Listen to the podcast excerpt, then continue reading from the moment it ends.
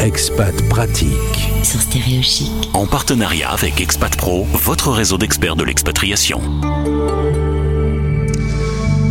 Vous écoutez Stéréo Chic, voici votre rendez-vous Expat Pratique et en partenariat avec Expat Pro qui d'ailleurs t'écoute Virginie. Alors attention. Bonjour, bienvenue. Bonjour Gauthier, merci de m'accueillir. Ça me fait plaisir de faire ta connaissance. Tu fais partie du réseau des experts Expat Pro. On va parler ensemble de Optim Expat, l'accompagnement au-delà des frontières, euh, site que tu as créé alors que tu étais en pleine expatriation. L'expatriation, justement, quand on est... Euh, alors je pense que tu es né à Rouen, tu as fait un passage à Lille avec une famille euh, qui est du Pas-de-Calais, tu un petit peu valdingué en France avant de connaître l'expatriation. Un petit mot sur ton parcours? Oui, alors valdinguer, c'est un gros, un grand mot, mais effectivement, j'ai beaucoup déménagé dans tout mon parcours euh, depuis que je suis toute petite. Donc, je suis un peu spécialiste de la mobilité nationale et effectivement, je suis partie également en expatriation. Et donc, bah, mon parcours, en fait, euh, au niveau de mes études, j'ai commencé par faire des études en administration économique et sociale avec un axe un petit peu RH. Et les RH m'ont pas mal attiré. Et quand je suis sortie de ce cursus euh, universitaire, j'ai eu la chance énorme de tomber sur une offre d'emploi que je ne soupçonnais pas. Je ne connaissais pas le métier. C'était euh, chargé de mission entreprise dans une association d'insertion professionnelle. Et là, j'ai eu le coup de cœur en fait pour cette offre. J'ai eu la, je me suis battue. Hein, j'ai eu la chance d'être d'être recrutée. Euh, et en fait, mon premier job, ça a été de travailler dans une association euh, pour développer des partenariats avec des entreprises locales et essayer d'aider les gens à trouver du travail, les former, les aider à préparer leur recherche d'emploi. Et donc, ça a été une vraie, une vraie découverte, une vraie passion professionnelle qui m'a suivi en fait tout le long de mon parcours puisque j'ai travaillé tout le temps dans le domaine de l'accompagnement professionnel de différents publics, euh, différents publics à différents endroits. Comme tu l'as dit, je me suis, euh, euh, je suis arrivée après la Normandie, je suis allée sur sur l'île et donc j'ai continué à travailler dans ce domaine-là.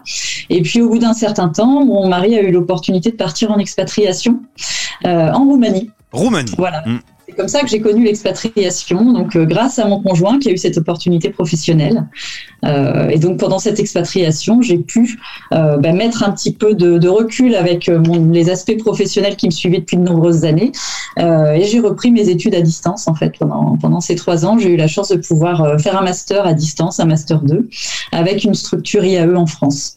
Voilà comment j'ai pu connaître l'expatriation et voilà un petit peu mon parcours avant de lancer Optim Expat. Bah c'est justement au retour de cette expatriation que tu as découvert en fait que les expats avaient des profils un peu atypiques dans ce domaine de la recherche d'emploi et t'en as fait ta société, euh, accompagnement au-delà des frontières, donc tu travailles essentiellement avec des Français aux quatre coins de la planète. Tout à fait, c'est exactement ça. C'est-à-dire quand je suis revenue en France euh, en 2013, en fait, je me suis, euh, j'ai voulu chercher du travail et puis je me suis rendu compte que, ben, effectivement, j'avais croisé des, des, profils très intéressants euh, quand j'étais à l'étranger, euh, des profils qui, par contre, se posaient beaucoup de questions sur ben, l'emploi, le retour en France ou leur évolution professionnelle. et donc, c'est ce qui m'a amené à, à, finalement développer des services accessibles à distance, ce qui n'existait pas tellement à l'époque, hein, puisqu'on est, est, en période pré-Covid.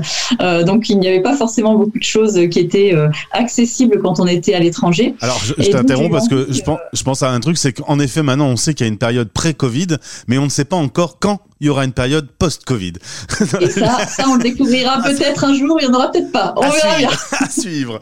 Excuse-moi, je t'ai Mais effectivement, du coup, à ce moment-là, il n'y avait pas forcément beaucoup d'offres de services euh, adaptés à l'accompagnement professionnel des expatriés. Et c'est vrai que j'ai commencé notamment à travailler beaucoup avec euh, le public des conjoints euh, qui suivent le, leur mari ou leur femme expatriée et qui se retrouvent quelque part dans un, dans un moment de vie euh, où ben, soit ils ne retrouvent pas de travail, soit ils n'en cherchent pas parce que c'est compliqué dans le pays où ils sont.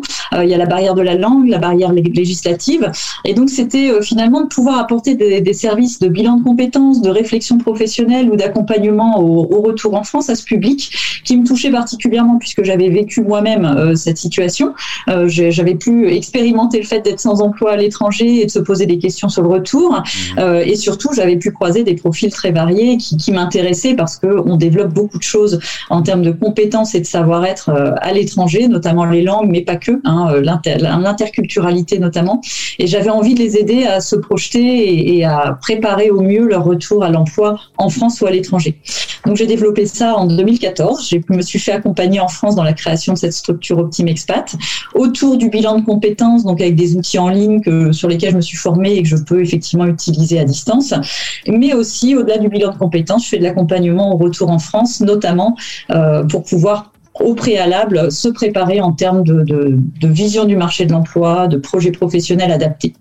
Voilà, donc je travaille depuis, euh, depuis un certain temps sur, euh, sur ce domaine, depuis 2014. Alors Virginie, il s'avère que quand on regarde un peu plus en détail les profils des, des expatriés avec qui tu travailles, il y a des plus et il y a des moins. Alors dans le plus, il y a des compétences élargies, un savoir-être, le fait d'avoir justement euh, eu cette soif de, de découvrir une autre culture, de vivre un peu le danger, tout ça, ça, ça forme. Mais il y a aussi des moins, c'est un peu plus dur à valoriser quand on revient par exemple en France, parce que les repères ont un peu changé, les valeurs sont plus tout à fait fait les mêmes. Donc c'est à toi de décrypter avec les personnes avec qui tu travailles tous les plus et d'essayer de gommer le plus possible les moins. Est-ce que j'ai été clair? Je sais pas, j'ai fait un, peu de plus et de moins, alors je sais pas si tout le monde a bien suivi si, si, j'ai bien suivi. Effectivement, il y a toujours du plus et toujours du moins. Et, il s'agit effectivement de trouver quel est le projet professionnel et qui va correspondre finalement à ce retour, ce retour en France notamment, où, euh, la continuité de l'expat est de, trouver euh, le lien qu'on peut faire avec euh, son parcours au niveau des métiers, au niveau des secteurs et surtout bien le projeter sur le marché de l'emploi. Et c'est vrai que j'essaye de, de, voir avec eux comment valoriser les points forts et limiter les points faibles, ou en tout cas en faire des points qui, qui ne sont plus faibles. Donc c'est vraiment le cœur du métier que je, peux avoir au jour le jour avec les personnes. On s'en rend pas forcément compte au quotidien, mais en quelques années, les lignes bougent toujours dans chacun des pays où on se trouve. Et, toi, tu aides un petit peu à ce que quand on se retrouve dans un univers, on arrive à bien le comprendre et bien le cadrer, quoi. Tout à fait, c'est exactement ça. C'est d'avoir une bonne vision de, la réalité. C'est-à-dire qu'en fait, euh, je travaille beaucoup sur les envies et ce qui fait euh, qu'on prend du plaisir au travail, mais je le relie toujours à une réalité.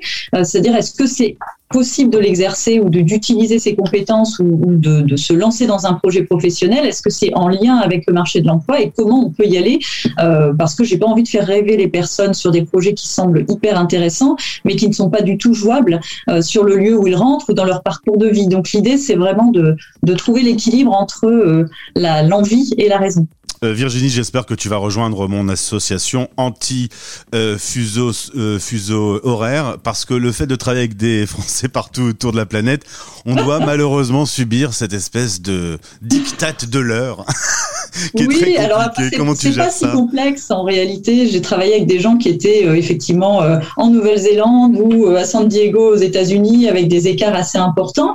mais au final, on arrive toujours à se caler, soit très, soit tôt le matin à 8 h du matin ou 7h30 du matin pour moi, et ou soit le soir. Je travaille beaucoup le soir, hein, à 18h30, 19h, où j'ai euh, mais même des personnes qui sont en Europe. Il n'y a pas besoin d'être très loin, mais des gens qui travaillent, euh, par exemple, en Angleterre et qui ont des, journées de travail bien remplies pour pouvoir faire un bilan de compétences ou un accompagnement. Ben, on se cale le soir hein, ou le midi. On trouve toujours des créneaux, mais effectivement, il faut faut calculer. Hein, c'est un jongler avec les horaires de tous les jours. Et puis, il faut de temps en temps se souvenir euh, quel pays a quel fuseau. Et ça, c'est heureusement, j'ai ah, bah une horloge qui me permet de savoir à peu près quelle heure il est. Euh, voilà, mais c'est sympa. Comme ça, tu peux faire euh, effectivement le malin avec les amis en disant mais là, il est telle heure à tel ah, endroit. J'ai fait des progrès en géographie. Tu n'as même pas idée. Virginie, euh, Optim Expat, sachez qu'on va se retrouver avec Virginie euh, dans quelques jours puisque nous faisons un mois spécial sur le retour en France. Tant qu'on est un rayon, on va parler du retour et du fait de retrouver un boulot, euh, notamment bah, par exemple dans une France qui a un peu changé euh, ces dernières années. Donc on va en parler avec toi. Tu vas nous donner quelques conseils. Merci Virginie. Je t'en prie, je voulais juste rajouter une petite chose. Euh, au niveau des certifications qualité des bilans de compétences, il y a une possibilité de financement puisque j'ai obtenu des, des, des, certificats qualité qui permettent de se financer par le CPF. Voilà, juste pour information, ça peut dépanner les personnes. Voilà. Il n'y a pas de mal à se faire du bien. Je te souhaite une bien belle journée. Merci toi aussi Gauthier, au revoir. C'était Expat Pratique. En partenariat avec Expat Pro, votre réseau d'experts de l'expatriation. expat-pro.com